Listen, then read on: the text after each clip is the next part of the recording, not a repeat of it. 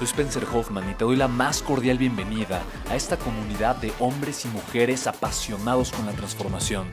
Y es que sabemos que así tiene que ser la vida, habiendo tantos con la mente confundida y plomo en el corazón, desperdiciando su potencial y dejando su vida para después, para nunca. Sabemos que tenemos que hacer algo y es por eso que estamos comprometidos a cambiar las cosas. No somos uno más del montón y pasamos desapercibidos. No le hacemos caso al miedo ni huimos del dolor de pagar el precio. Y sobre todo, no cargamos con el pasado ni con el arrepentimiento porque vivimos en el presente. Creemos en la grandeza y la creamos. Creemos en quienes lideran con su inteligencia y su pasión y en quienes construyen un imperio con su potencial a pesar de venir de la nada. Aquellos que podemos llamar imprescindibles porque sabemos que ser uno de ellos es cambiar al mundo y dedicar la única vida que tenemos a construir un legado. Bienvenido a tu podcast, Una vida, un legado.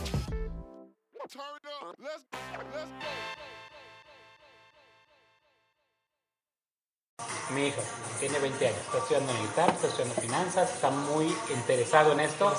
Se leyó, el- se leyó tu libro En el camino de venida. Wow. No se marea, yo me mareo, yo no pude haber hecho eso. Pero en el recorrido de- del camino se echó, se echó tu libro y está muy interesado.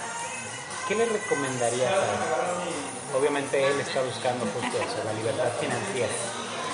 Lo primero que te preguntaría es, ¿para qué quieres libertad financiera? No, esa es mi primera pregunta. Y lo segundo es, ¿qué, qué es lo que más te apasiona? Vaya, son. eh, vaya, la primera pregunta es: ¿quiero libertad financiera para no tener que estar, eh, pues, esclavizado, digamos, en términos de Robert Kiyosaki? Ajá. Para no estar en la carrera de la rata, ¿no? Para no tener que estar viviendo al día con el trabajo. Este, lo que me apasiona, no sé. O sea, hay, hay muchas cosas que me gustan mucho, ¿no? Eh, digo, soy un apasionado de la lectura, me encanta leer. Este, lo que te comentas, me aventé tu libro en, en la ida. Este, leo mucho a Kiyosaki, leo también novelas, este, leo, leo bastantes cosas. Me, me gusta mucho el cine, me gustan Vale, me, me gustan muchas cosas, ¿no? Este, creo que me interesa la parte de, o sea, aparte del ser libre financieramente, tengo como varios sueños como de, como de emprender. Todavía, o sea, todavía no estoy seguro de qué quiero emprender, pero me gustaría también esta parte de la educación financiera, como que me, me atrae bastante. Me encanta. Mira, obviamente a tu edad tienes 20 años, ¿no? Sí.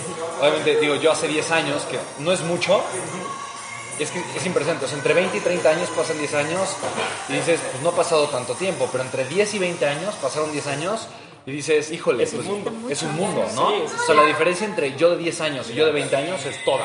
Completo. Y la diferencia entre yo de 20 años y yo de 30 años es casi nada. Eso es increíble. Es un par de canas, ¿no? Pero, pero viejo, tienes que darte cuenta que a final de cuentas tus siguientes 10 años van a ser los mejores, probablemente los mejores 10 años de tu vida si te dedicas primero a encontrar lo que te apasiona. Claro. Si te dedicas a realmente despertar esa pasión, aceptar tu pasión independientemente de lo que sea.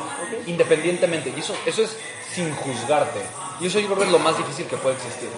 O sea, yo, yo puedo reconocer, a mí hay cosas que me, que me encantan, que me gustan mucho.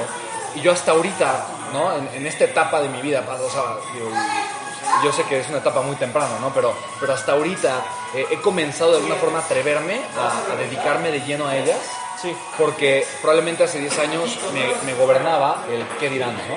Me gobernaba una presión social, me gobernaba el miedo, ¿no? Probablemente, y, y- y eso no me permitía simplemente eh, pensar en que yo podía hacer lo que realmente me apasionaba. Este paradigma o esta idea completamente falsa de, de mi pasión no me puede dar dinero, ¿no? Es una, es una mentira. Es una, es una verdadera mentira. De hecho, lo que más te apasiona es lo que más dinero te puede dar. ¿me explico?